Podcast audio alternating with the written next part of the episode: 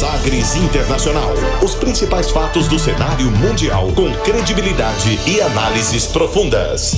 A contextualização histórica das últimas notícias com a apresentação de Rubens Salomão, comentários do professor de História Norberto Salomão e participação de especialistas. Um programa que vai além da notícia, com reflexões abalizadas sobre o panorama global.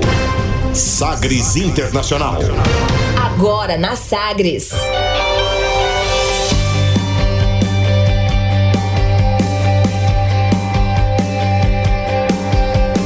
Olá, seja muito bem-vindo a mais uma edição do Sagres Internacional. Estamos chegando para a edição 101, centésima primeira edição do Sagres Internacional. Eu sou Rubens Salomão e a partir de agora com você ouvinte Sagres, os fatos precisos e análises credenciadas sobre os principais temas mundiais.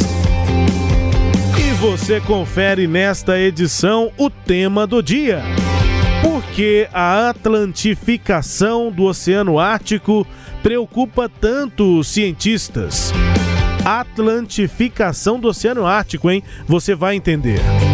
Abre aspas histórico, os 50 anos do discurso marcante proferido por Richard Nixon em 1971. Japão detalha plano para atingir meta de neutralidade de carbono até 2050. O Reino Unido vai parar de financiar projetos de petróleo, gás natural e carvão pelo mundo. Cuba declara dia zero na economia, com mudança na moeda e reformas econômicas. China pode repetir o que fez com a Austrália e retaliar o Brasil? E ainda a música mais tocada no mundo no ano passado, em 2020. Fique ligado, Sagres Internacional está no ar. Você conectado com o mundo. Mundo. O mundo conectado a você. Sagres Internacional. E como sempre, o programa conta com a produção, comentários do professor de História e Geopolítica, Norberto Salomão. Oi, professor, tudo bem? Olá, Rubens, tudo bem? Olá aos nossos ouvintes, a todos aqueles que nos acompanham. Tudo bem, né? Aqui firmes e fortes para podermos fazer a nossa análise do panorama internacional. Esperando a vacina, né? Esperando a vacina. Mas se bem que o senhor já pegou também. Não, mas estamos vindo a vacina, a gente vacina também. Não, não dá para saber, né? não dá para saber. Tem reinfecção que, que que acontece, né? Casos confirmados de reinfecção. Isso. Tem que ficar. E se tem vacina e a gente puder vacinar, vamos vacinar. É, é vamos isso. prevenir. Vamos que vamos, aguardando aí, né? Milhões de pessoas já pelo mundo tomaram a vacina aqui no Brasil. Estamos aguardando os prazos, os planos e as vacinas. Eu estou esperançoso, acho que até 2030. Ah, vai chegar, vai chegar. Fácil, né? Sim. Bom, começando o Sagres Internacional, mande aqui a sua opinião pra gente, concorda, discorda de tudo que a gente disser. Tem também aí a sua opinião, sugestão Converse com a gente aqui. O WhatsApp da Sagres é o 629-8400-1757. Também pelo e-mail. Aí você manda aqui no endereço que é o jornalismo arroba sistemasagres.com.br. Como sempre, a gente começa o programa conferindo uma declaração de destaque nesta semana. Agora, as frases bem ou mal ditas por aí. Abre aspas. Esta edição do nosso quadro Abre aspas é histórica porque completa neste ano de 2021 os 50 anos do discurso importante para a economia mundial do presidente dos Estados Unidos, Richard Nixon, em 1971. Abre aspas, olhando para trás, para Richard Nixon. The third indispensable element in building the new prosperity is closely related to creating new jobs and halting inflation. We must protect the position of the American dollar as a pillar of monetary stability around the world. In the past seven years, there's been an average of one international monetary crisis every year. Now, who gains from these crises? Not the working man, not the investor, not the real producers of wealth. The gainers are the international money speculators. Because they thrive on crises, they help to create them. In recent weeks, the speculators have been waging an all-out war on the American dollar. O professor estava aqui brincando fora do ar. Voz de galã, né, professor? É uma voz assim sedutora. Mas era é? ator, né? Era. É. Não, o Nixon não. Ah, era o, era o Reagan? Era, era o Reagan. Ronald Reagan. Ronald Confundi Reagan. aqui, então é verdade. É, é verdade. É, o Nixon, ele, era assim, ator, ele era ator, mas não profissional. Ou profissional, porque se virou presidente. Ah, é. Mas é, talvez até. Na edição 100 a gente citou, né? É, alguns dos escândalos da, nos Estados Unidos, do quanto falamos de Julian é, Assange. Isso. Talvez a gestão, talvez não, né? A, a, gestão de Richard Nixon vai ter de estar naquele tema que a gente prometeu na gestão passada, é. falando desses é, esquemas, enfim, né? É o escândalo Watergate. O... É um outro momento o lá, importante. Gar garganta profunda, é, né? É, bom, enfim. É, voltando ao ano de 1971, com esse discurso aí, esse pronunciamento do então presidente dos Estados Unidos, Rich, Rich, então presidente dos Estados Unidos, Richard Nixon. Vamos traduzir o que ele disse? Uh, abre aspas. O terceiro elemento indispensável para construir uma nova prosperidade está intimamente ligado à criação de novos empregos e controlar a inflação. Nós devemos proteger a posição do dólar americano como um pilar da estabilidade monetária ao redor do mundo. Nos últimos sete anos, nós temos tido uma média de uma crise monetária internacional internacional por ano. Agora, quem ganha com essas crises? Não o homem trabalhador, não o investidor, não os reais produtores de riqueza. Os ganhadores são os especuladores internacionais de dinheiro, porque eles lucram com as crises, eles ajudam a criá-las. Nas semanas recentes, os especuladores vêm travando uma guerra contra o dólar americano, fecha aspas professor, é interessante a gente ouvir, traduzir aqui esse trecho do discurso de Richard Nixon. Claro, o senhor vai explicar por que é que ele é histórico, o contexto todo, mas, é, claro, quem acompanha um pouquinho de economia pode até imaginar que se não fosse a qualidade do áudio, não é nem a qualidade, mas a característica do áudio, né? Dá para perceber que ele é antigo, apesar de tá muito audível, né? Já era Sim, muito, muito, muito, tranquilo claro, de ouvir. Tá, tá, é diferente claro. de áudio, sei lá, dos anos 30, 30, 20, tinha gravação de áudio, tinha, mas com uma qualidade muito ruim. Essa não. 1971, a gravação é boa, dá para ouvir, mas dá para sentir que ela é antiga. Mas o conteúdo não é tão, tão antigo assim, é, porque é, vai e vem a gente vê. É, justificativa, né? Acusação a especuladores, né? Isso. né? O problema é fora do país, gente que está trabalhando contra o dólar, mas pode ser trabalhando contra o real é, ou qualquer é, outra moeda. É sempre bom você ter um inimigo a ser combatido, principalmente se esse inimigo é um inimigo externo, né? Só que às vezes o inimigo mora ao lado, ou dormindo com o inimigo, ou coisa do, do gênero, né? É. Bom, a, a questão. A que, a que ele estava se referindo, por que, que esse discurso é importante, completando 50 anos nesse 2021, professor? É muito importante, porque olha o que acontece. Nós estamos tendo. Esse discurso é o discurso em que o presidente Richard Nixon anuncia o fim do sistema Bretton Woods. Né? ou do acordo Bretton Woods. Afinal de contas, o que foi esse acordo Bretton Woods? Durante a Segunda Guerra Mundial, já mais para o final da Segunda Guerra Mundial, em 1944, é, os países se reuniram em New Hampshire, nos Estados Unidos, né, inclusive lá num belo hotel, o Hotel Mount Washington. E ali se reuniram mais de 40 países, que depois vão ser também signatários da ONU, da Carta da ONU. E a preocupação era como é que vai ficar o mundo economicamente após a Segunda Guerra Mundial. E pensando nisso, eles vão discutir uma série de coisas e vão chegar às seguintes conclusões. É, peraí, do que, que eu vou falar mesmo, né? Estou falando assim para o meu ouvinte ficar atento. Nós estamos falando aqui da Conferência de Bretton Woods de 1944 e que vai traçar o cenário econômico do mundo. Primeiro, era preciso uma moeda forte que pudesse ter fluidez no comércio internacional. A libra esterlina foi uma moeda até então utilizada, moeda britânica, moeda lá da Inglaterra, mas como a Segunda Guerra Mundial se processou muito mais ali na Europa, essas economias estavam quebradas, tanto é que depois vão precisar de ajuda do Plano Marshall para recuperar a economia. Então, escolheu-se o dólar, porque os Estados Unidos foi bem poupado dos efeitos ali da guerra. Mas não é o dólar emitido aleatoriamente vai estabelecer um referencial para a emissão de dólar. Uma moeda, viu, Rubens, quando ela é emitida, normalmente ela precisa de um lastro. Lastro é fundamental porque senão as consequências para o processo econômico são graves, né? Eu diria é para o processo principalmente monetário em si, Sim. porque é o que dá valor para a moeda. Vamos lembrar que a moeda ela é um meio circulante, então a moeda ela, ela é um elemento de que facilita as trocas. Ao invés de eu ir lá fazer o, o escambo, a barganha, né, trocar o meu trabalho, um produto que eu tenho por outro produto, a moeda ela facilita essas trocas.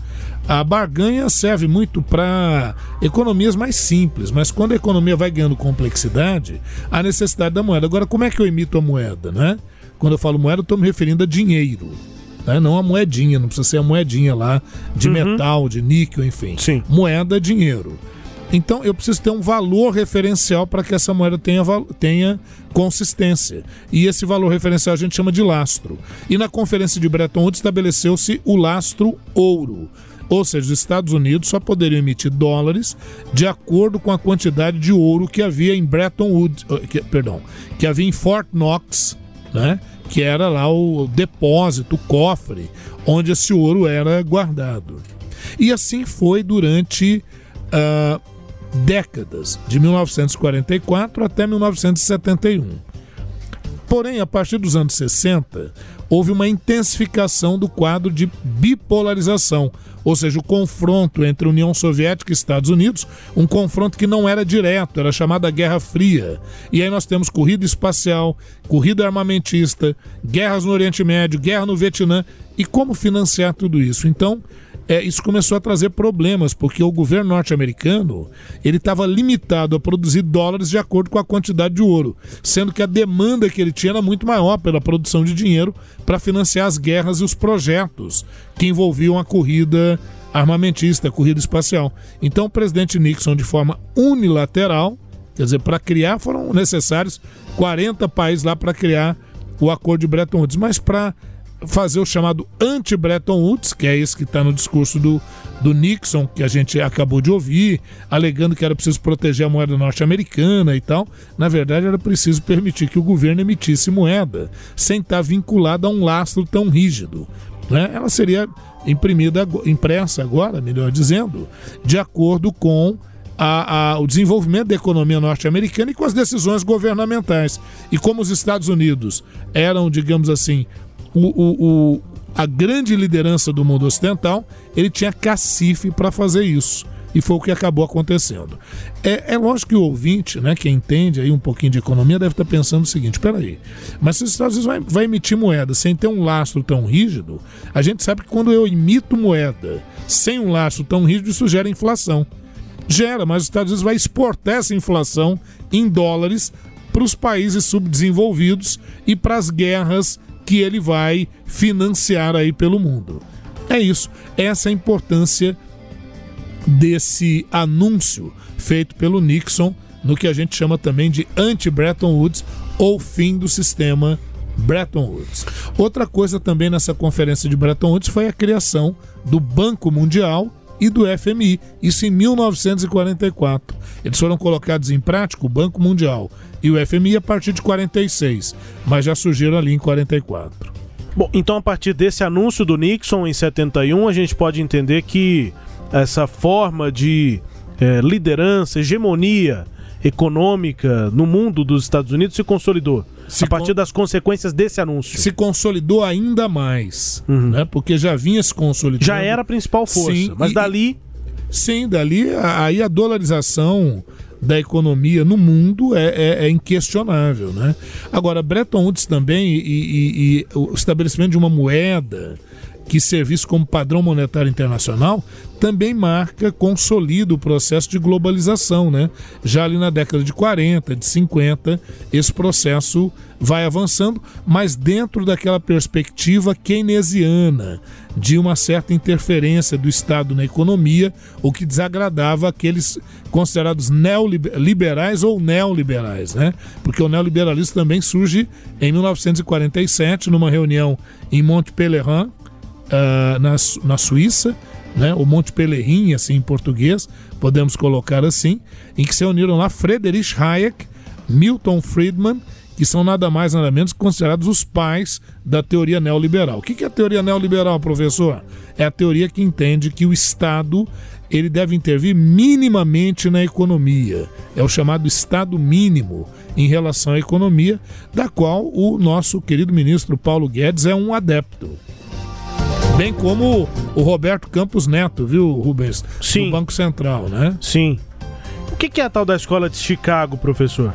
Pois é, essa escola justamente alinhada com essa perspectiva neoliberal, né? Daí os chamados Chicago Boys, ah. que atuaram lá no Chile durante o período da ditadura Pinochet, com essa ideia de desonerar o Estado, deixar um Estado bem enxuto e fazendo cortes, inclusive nas políticas sociais. Né? É, é, posterior à idealização do neoliberalismo nos anos 40 e já pensando na execução dele, inclusive com os exemplos como do Chile. É, porque o que acontece? A, o neoliberalismo, que é lá do. Já, a teoria já começa nos anos 40, eles vão produzir muita coisa, é uma produção realmente muito rica dos teóricos neoliberais. É, Karl Popper, Friedrich Hayek, que escreveu o Caminho da Servidão, né, um livro icônico do, do neoliberalismo. A maior parte deles prêmio Nobel de, de Economia. Né? Uhum. Então são mais defensores dessa perspectiva que entendiam que a atuação do Estado se tornava excessiva e que esses auxílios sociais acabavam é, deixando o indivíduo digamos assim, preguiçoso, acomodado, acomodado, né? Essa é ideia. Mas por que que não emplacou? Porque nos anos 40, 50, 60 e 70 é o auge da Guerra Fria. Então esse discurso neoliberal não emplacava. Quando houve a crise do socialismo no leste europeu, o mundo capitalista não precisava dar aquelas respostas sociais com a mesma intensidade. Então isso abriu espaço para que aquelas teorias lá dos anos 40, mas que vieram se desenvolvendo com vários teóricos, mas não tinham a mesma penetração, ganhasse ênfase nos anos 80 nos governos de Ronald Reagan nos Estados Unidos, de Margaret Thatcher na Inglaterra e mesmo antes considerado o laboratório do neoliberalismo, o Chile, né, do período Pinochet por onde caminhamos aí nesse quadro abre aspas. É, viajamos aí um pouquinho, é, não, mas espero que o pessoal tenha Sem entendido. Dúvida. Que a gente colocou aqui. Em paralelo a essa perspectiva mais globalista e keynesiana que marcou a conferência de Bretton Woods, nós tivemos lá na, na Suíça, à época, é, um outro grupo com um pensamento distinto, com uma outra perspectiva que só vai ganhar ênfase nos anos 80, que é a teoria neoliberal. É isso, no nosso quadro Abre aspas, foco na economia e a gente vai agora falar sobre meio ambiente, mudanças climáticas no tema do dia. Navegando pelos mares da informação. Sagres Internacional.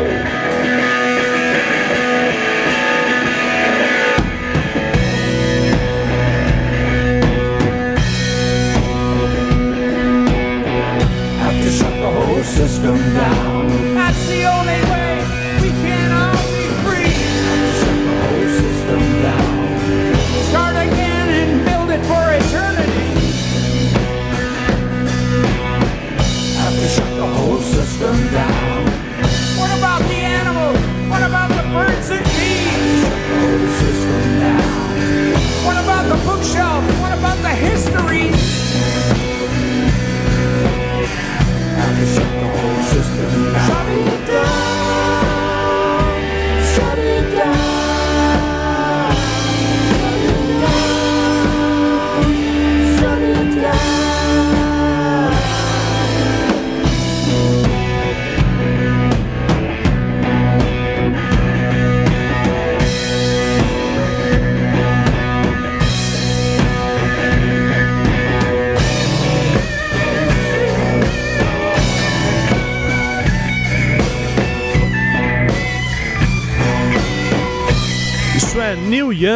With Crazy Horse, né, com a banda Crazy Horse, com a música Shut It Down de 2020 é, e que diz inclusive no nome Shut It Down 2020, vamos desligar 2020, acabar com esse ano de 2020 e a música é, que é de abril do ano passado. Beleza. Então já o Neil Young e essa banda já tava querendo acabar, terminar com 2020. Ainda em abril era ali segundo mês da pandemia, né? Demorou, hein? Pô, como demorou. E o Neil Young aí fazendo essa música, falando sobre a pandemia, inspirado na pandemia, Mas o clipe, inclusive a letra, né, fala muito sobre clima, sobre mudanças climáticas e que esse momento de pandemia era o auge ali do isolamento social. O clipe mostra as ruas vazias, né, aquela, aquele impacto todo que foi é, em 2020 e que naquele momento de isolamento, de pensamento, que as pessoas refletissem sobre qual é o impacto que elas querem deixar no planeta é, e as mudanças climáticas que tem a ver com o nosso tema do dia, professor. Pois é, é o nosso tema do dia é sobre a atlantificação do Ártico. Só lembrar que o Oceano Ártico é aquele que está lá no Polo Norte, né? E o Ártico ele fica congeladão lá no inverno e quando vem o verão algumas áreas degelam normalmente, mas há um equilíbrio dessa, dessa condição. Logo volta o inverno e aquilo congela. É, Esse é, é, o equilíbrio. É aquela coisa, os polos do nosso planeta que é redondo, ele é redondo. Os polos do nosso Vamos planeta. Dizer esférico, para não. É, é, é quase esférico, porque ela é um pouquinho é, achatada. É, nos polos. É. Mas os polos são bem gelados. Sim. No sul tem continente, tem terra. É, o sul é o Antártico. Antártico. E em cima, no norte, em cima nesse padrão aqui, né? Que Isso. a gente convencionou.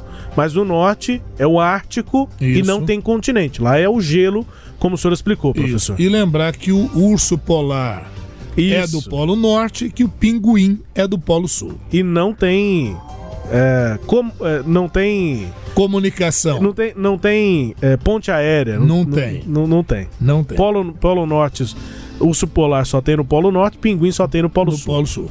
Bom, mas aí o que, o que é que acontece? Acontece que o, o, o, o Oceano Ártico, que vive a maior parte do tempo congelado, ele tem camadas, né? algumas camadas de 150 metros de profundidade. Né? Então, na camada. De gelo, né? Ah, não, na camada de cima, que é a camada menor de gelo, ah. que é de água, relativamente água doce, é onde você tem o gelo mesmo. E abaixo disso você já tem água salgada, que não congela propriamente, né? Ela é bem fria, mas ela não congela. Então, esses estratos que nós temos ali no Ártico, eles se mantêm com certo equilíbrio. Só que o que, que tem sido observado nas últimas décadas, pelo menos nos últimos 50 anos, tem se observado que é, é, está havendo uma diminuição desse gelo no Polo Norte. E com a diminuição desse gelo no Polo Norte, o que, que acontece?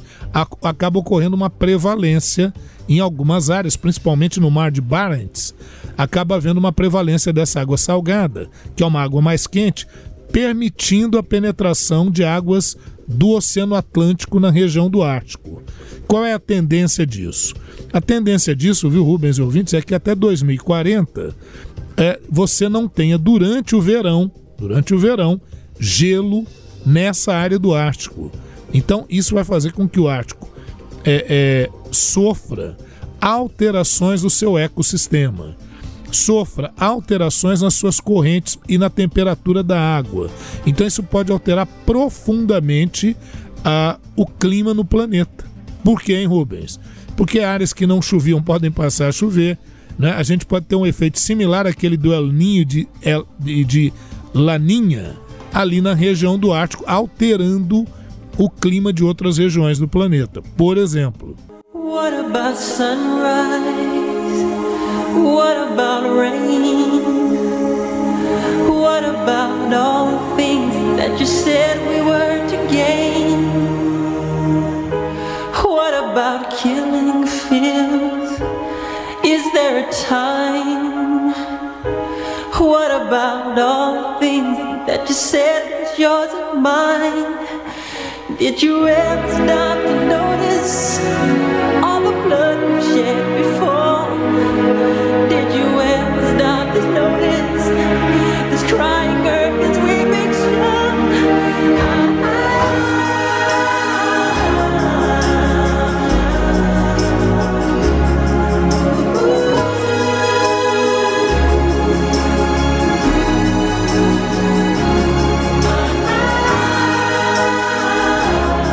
Música de Michael Jackson, clássica, né, professor, para falar sobre mudança climática, sobre impacto do ser humano Sim. no planeta Terra.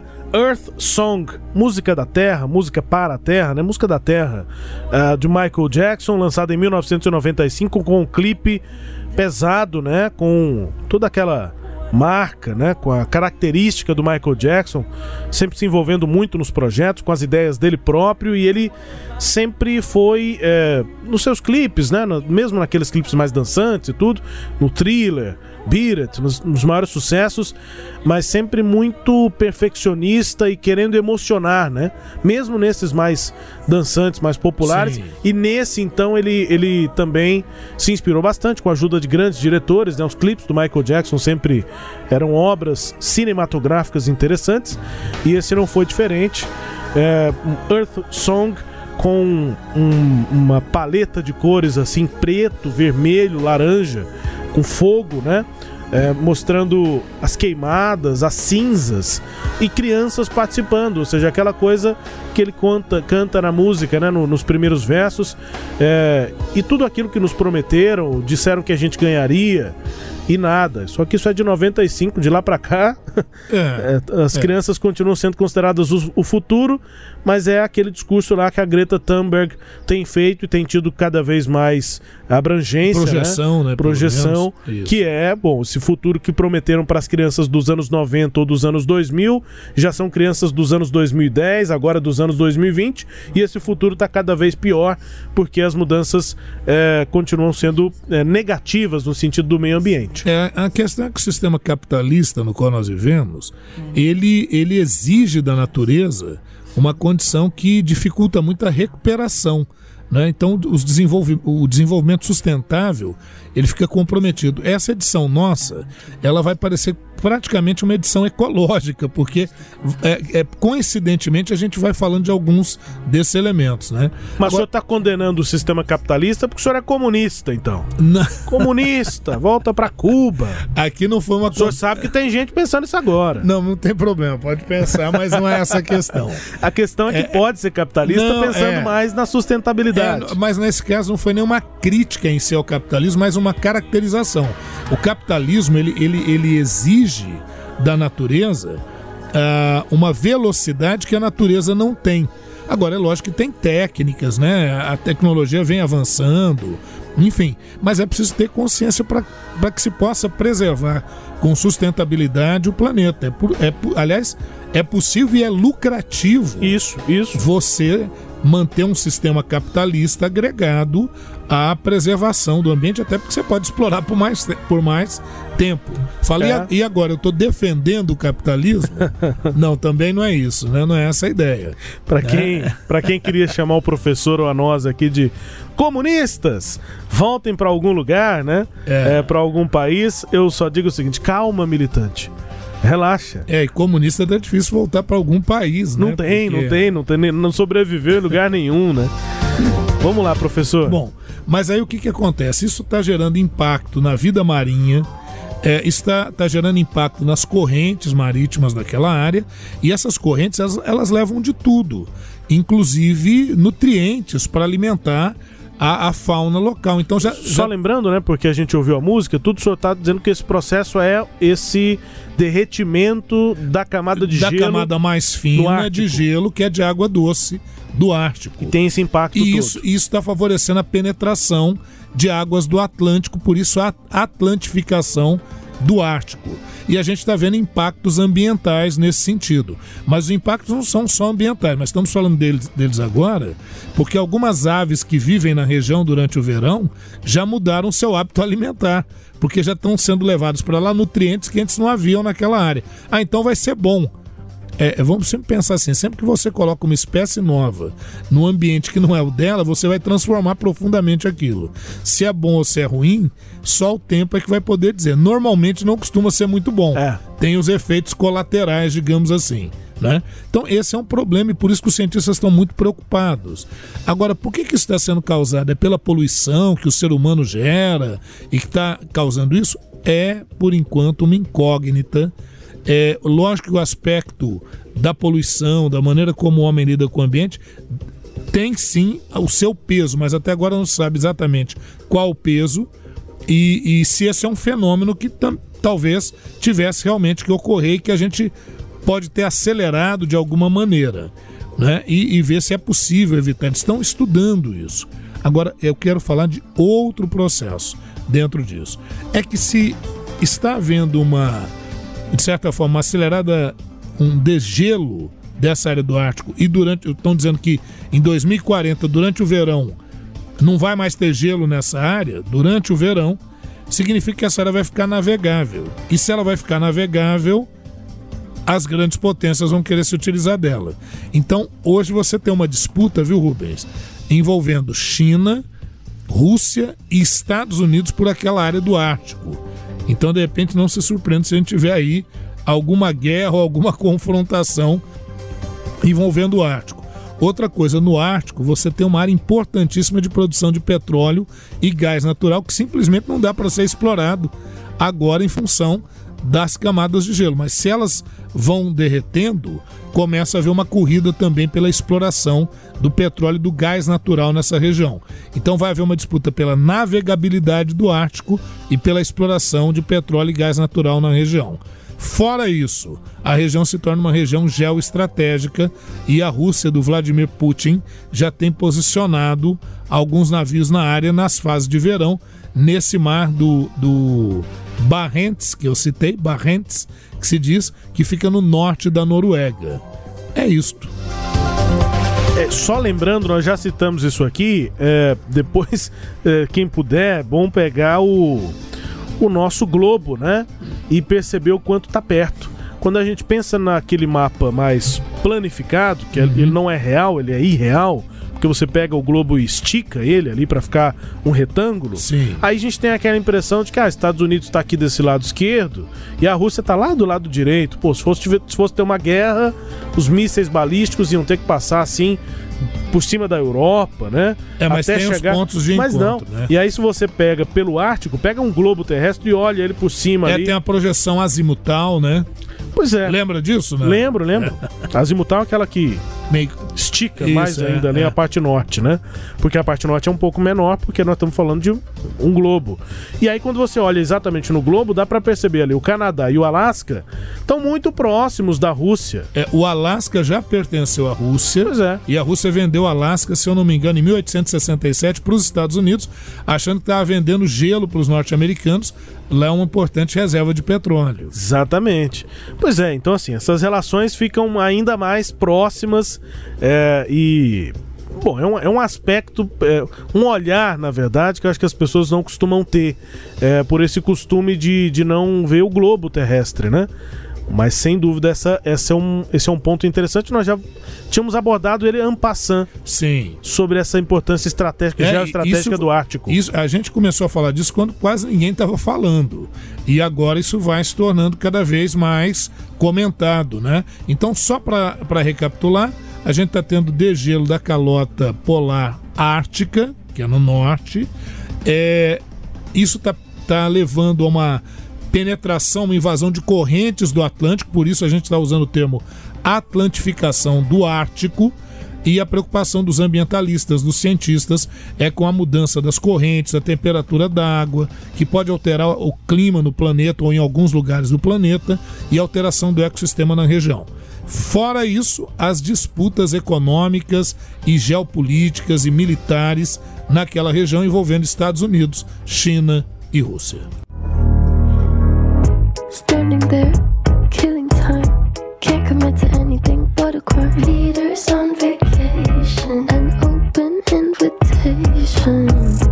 Animals, evidence, pearly gates look more like a picket fence. Once you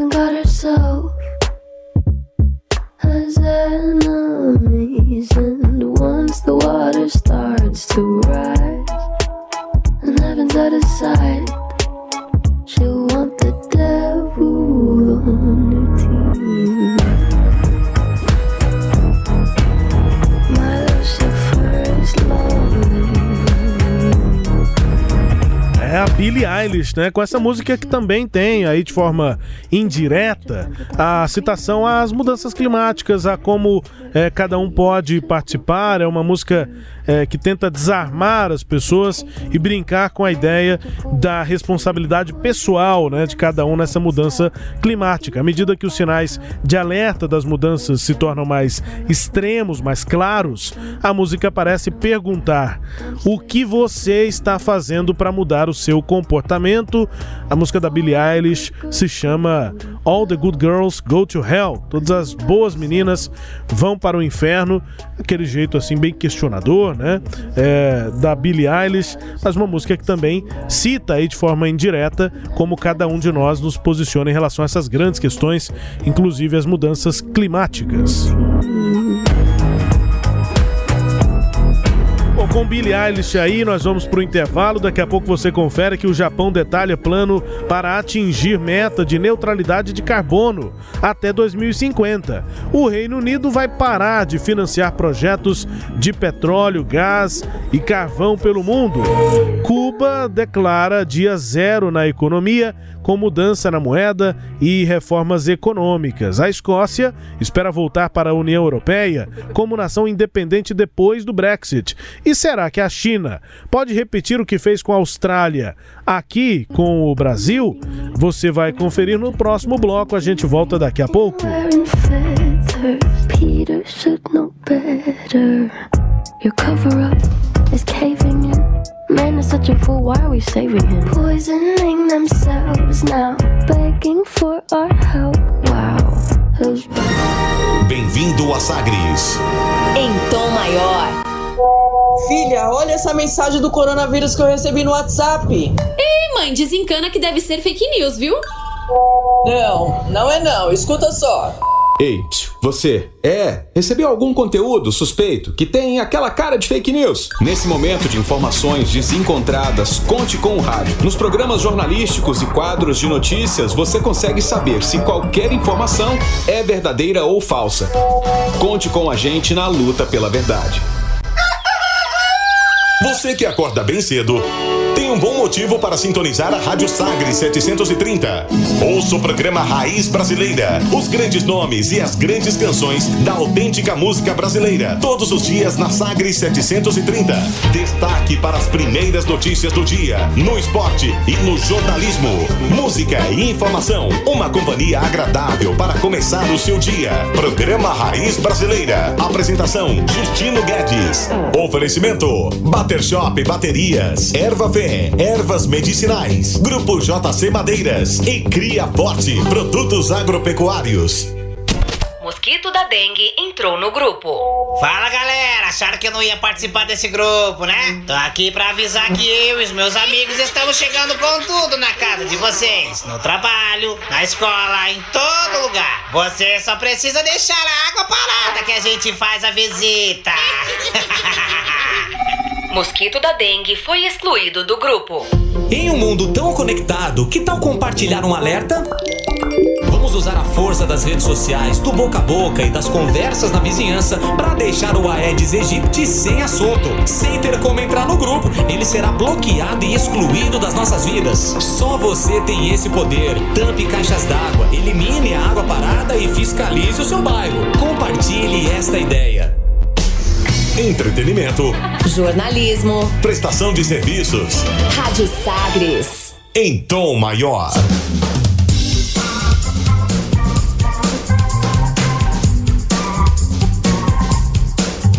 De volta, Sagres Internacional número 101 com você na Sagres 730, na minha apresentação, Rubens Salomão, com os comentários do professor Norberto Salomão, a partir de agora, para girar as informações pelo mundo.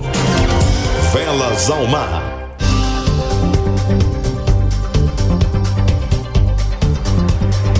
O Japão, terceira maior economia do mundo, revelou um plano para atingir a meta de neutralidade de carbono até o ano de 2050 por meio do aumento da participação de energias renováveis e da redução do custo das baterias para os veículos elétricos. Essa é a primeira vez que o país, cuja produção de energia depende fortemente de combustíveis fósseis, detalha como pretende reduzir a zero as emissões de gases de efeito estufa até meados aí do século 21, meta que havia sido anunciada pelo primeiro-ministro Yoshihide Suga ainda no mês de outubro, estratégia de crescimento verde, professor. É, é isso aí, né? É, a gente falava agora há pouco, há uma preocupação muito grande em relação ao meio ambiente, o efeito estufa, camada de ozônio, então, o que puder efetivamente ser preservado, isso hoje é agregado como um fator econômico, não é, Rubens? Os países que não fizerem isso, eles vão ter grande dificuldade em fechar acordos. Porque é, na Europa, a tendência é muito forte de preservação do meio ambiente pressiona os produtores rurais da Europa.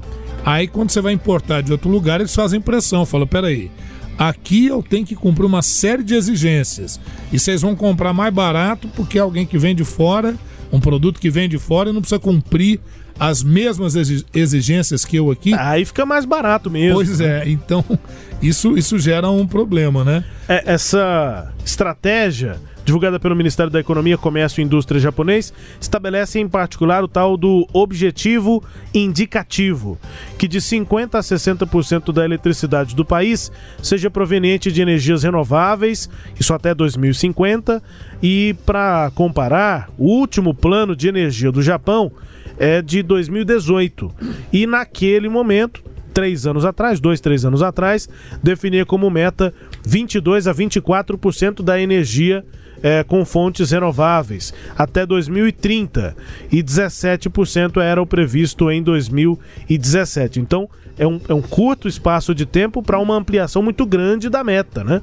Era 17%, foi para 24%, agora para 60% de toda a energia consumida no país que seja de origem renovável, professor.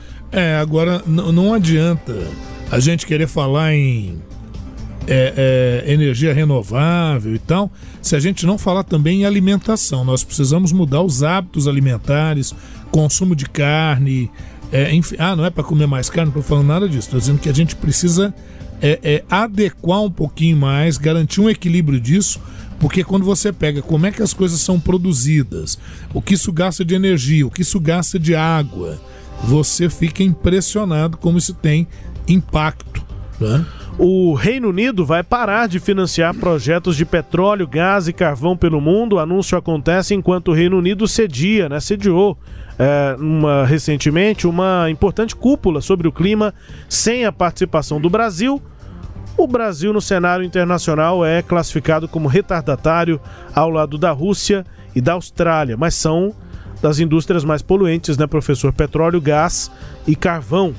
Pois é, eu acho essa medida interessante do Reino Unido, porque ele vai parar de financiar projetos que envolvam o, o combustível fóssil, né? que é o petróleo, o gás, o carvão, enfim, carvão mineral. É, a né? exploração vegetal que, também. A exploração que existe vai continuar, mas projetos novos tem que focar em outro tipo de energia, né? Pelo menos o que é, é diz respeito a recursos do Reino Unido. Sim, a ideia é, é, essa. Então, agora, o, o, que isso pode levar outros países a seguirem a mesma linha, a França, a Alemanha.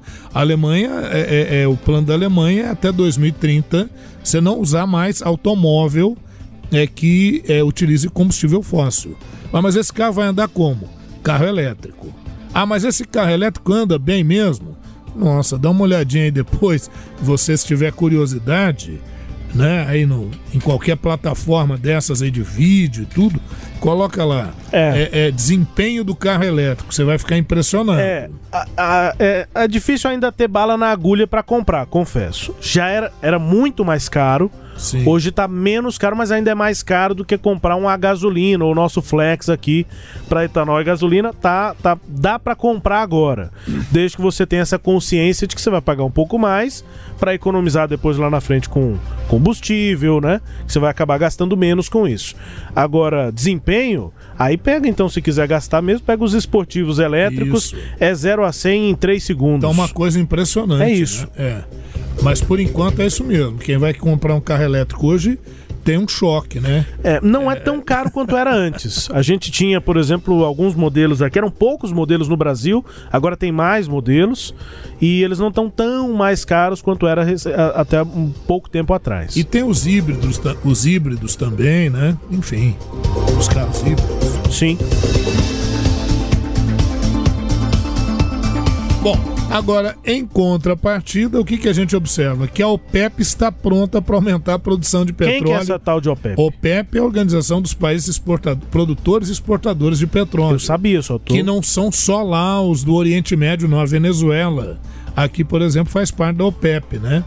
Então, em dezembro, a organização decidiu aumentar, dezembro agora, 2020, aumentar a produção em 500 mil barris por dia é, a partir de janeiro. Eles decidiram em dezembro e já vão aumentar agora a partir de janeiro.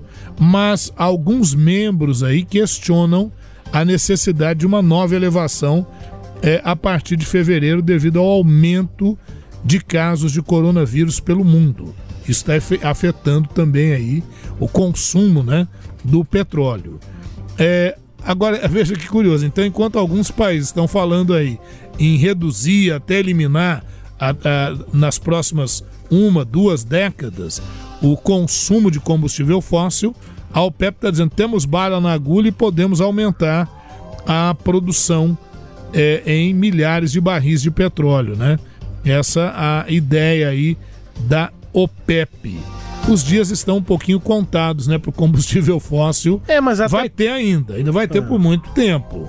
Mas a tendência é ir reduzindo cada vez mais. Mas até por isso dá até para entender o, o, o Sim, pensamento da ideia-. Isso, vamos vender enquanto é possível, né? Tem um, tem um produto aqui que ainda tem um valor e a gente precisa lucrar com ele, né? antes de mudar para outra outra fonte de energia, para outro ramo do negócio, né? Para outro tipo de negócio. É isso mesmo. Agora vai acontecer. A própria OPEP já tem que pensar, não sei se esses projetos existem, mas que essa mesma organização, esses mesmos empresários, países vão precisar se posicionar do outro lado daqui a algumas décadas, É, né? agora é, é o seguinte, né, Rubens? São muitos desses países, o que eles têm é, é petróleo e areia, né? É, como as próprias montadoras né, de veículos, as gigantes do mundo, Sim. até bem pouco tempo estavam lá coladinhas com petróleo, com gasolina, e de agora já entenderam, o mercado tá mudando. Tá né? mudando. O que a gente sempre vê nos principais salões de automóveis pelo mundo são os projetos de carros híbridos, mas agora, principalmente os elétricos, né? Os Verdade. essencialmente elétricos. É isso mesmo.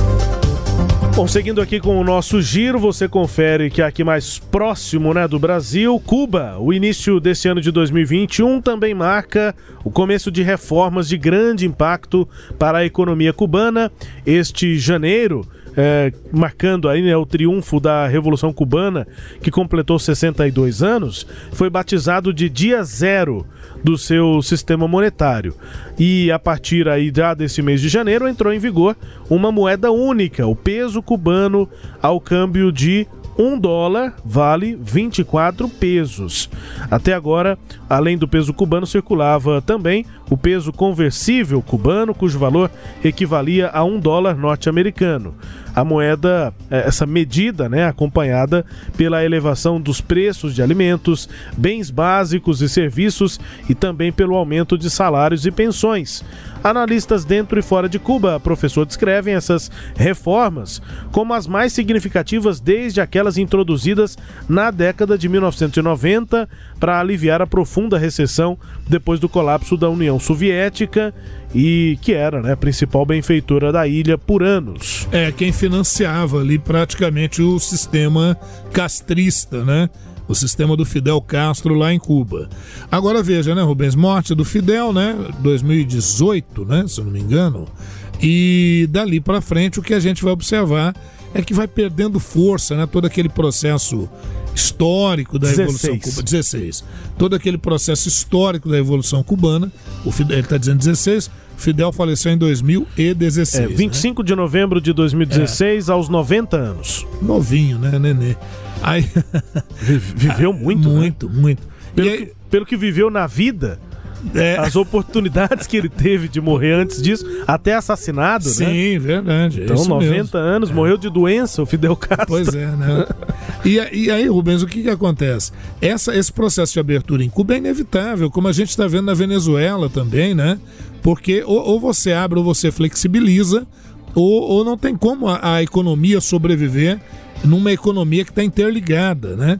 E o que é, é, não, não querendo fazer nenhum trocadilho, mas Cuba é uma ilha, então complica ainda mais esse Sim. processo, né?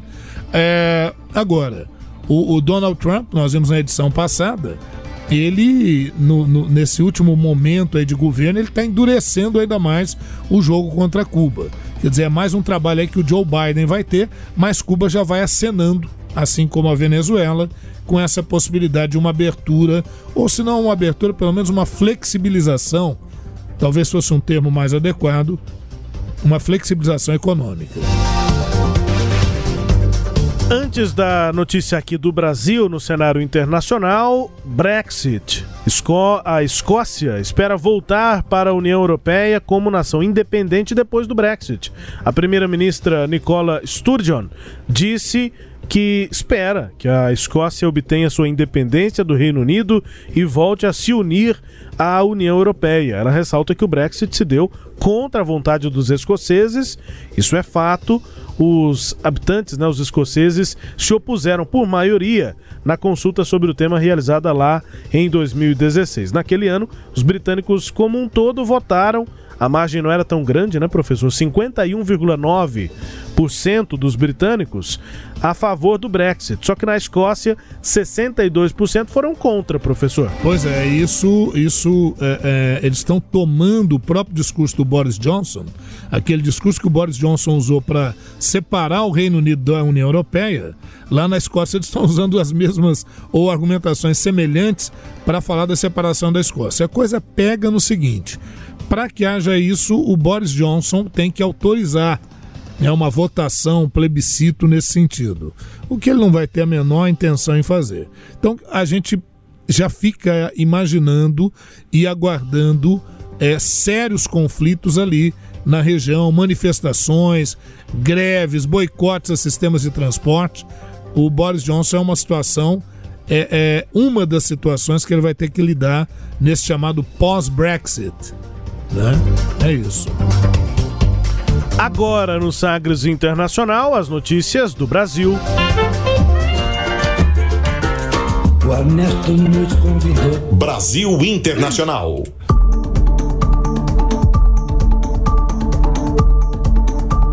O mais recente atrito do Brasil com a China, provocado por uma fala do deputado federal Eduardo Bolsonaro, gerou uma reação dura do país asiático. Em novembro, o deputado publicou e depois apagou uma mensagem dizendo que o governo brasileiro apoiava uma aliança global para um 5G seguro sem espionagem da China.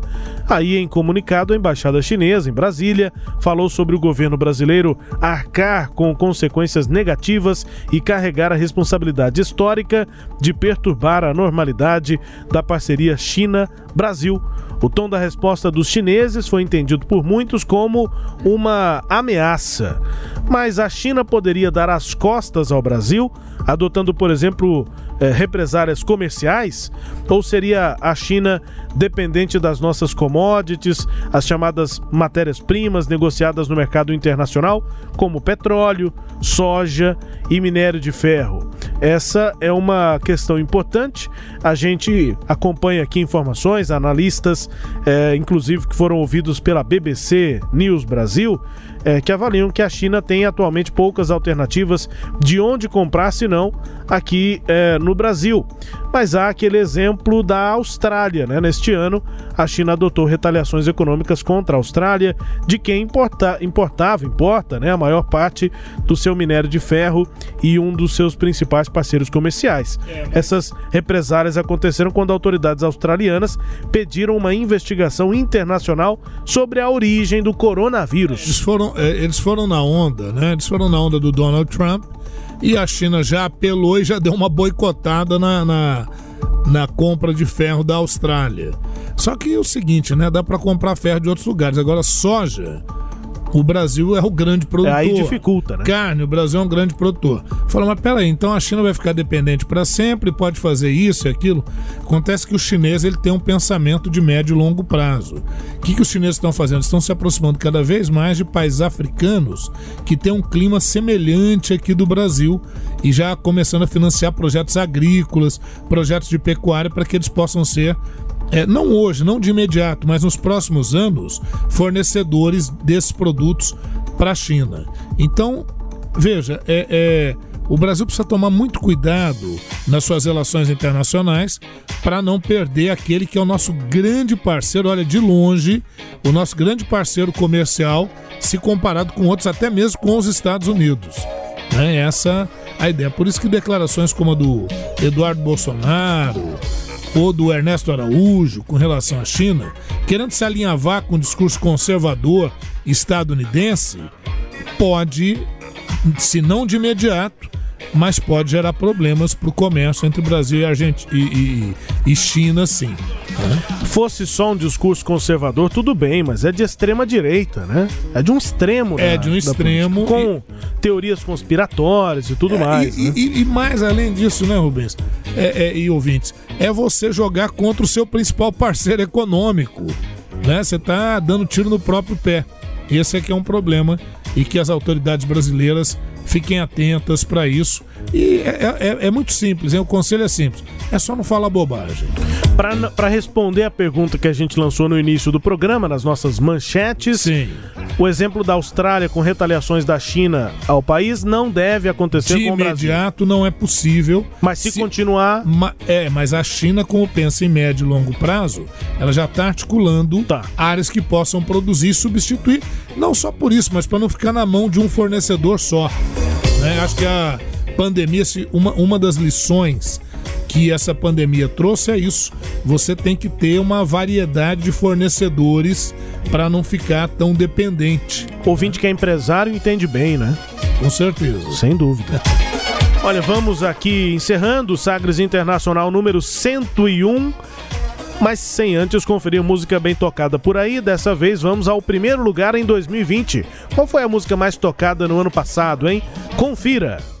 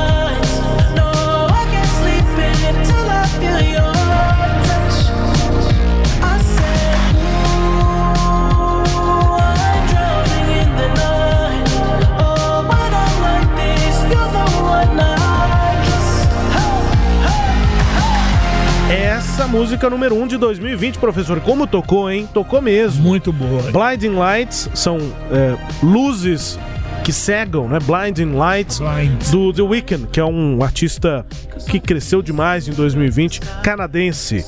E com o Blinding Lights do The Weeknd, nós vamos em, no The Weeknd, nós vamos embora, professor. Vamos nessa então. Um abraço para todos aqueles que nos acompanham. Sempre aquele recado, né, Rubens? É, nos acompanhe também nas plataformas, nos tocadores aí. E agradecimento ao Sistema Sagres de Comunicação até a nossa edição 102. Deezer, Spotify, SoundCloud, tocadores do Google, da Apple, fique à vontade. Também no sagresonline.com.br. Tchau, pessoal. Grande abraço. Até a próxima edição.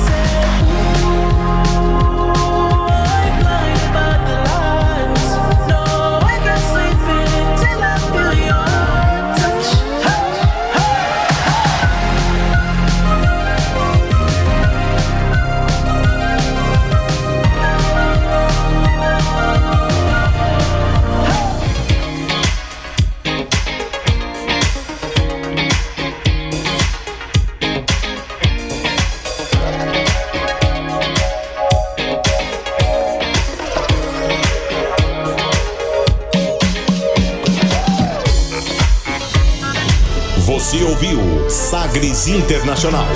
Os principais fatos do cenário mundial com credibilidade e análises profundas.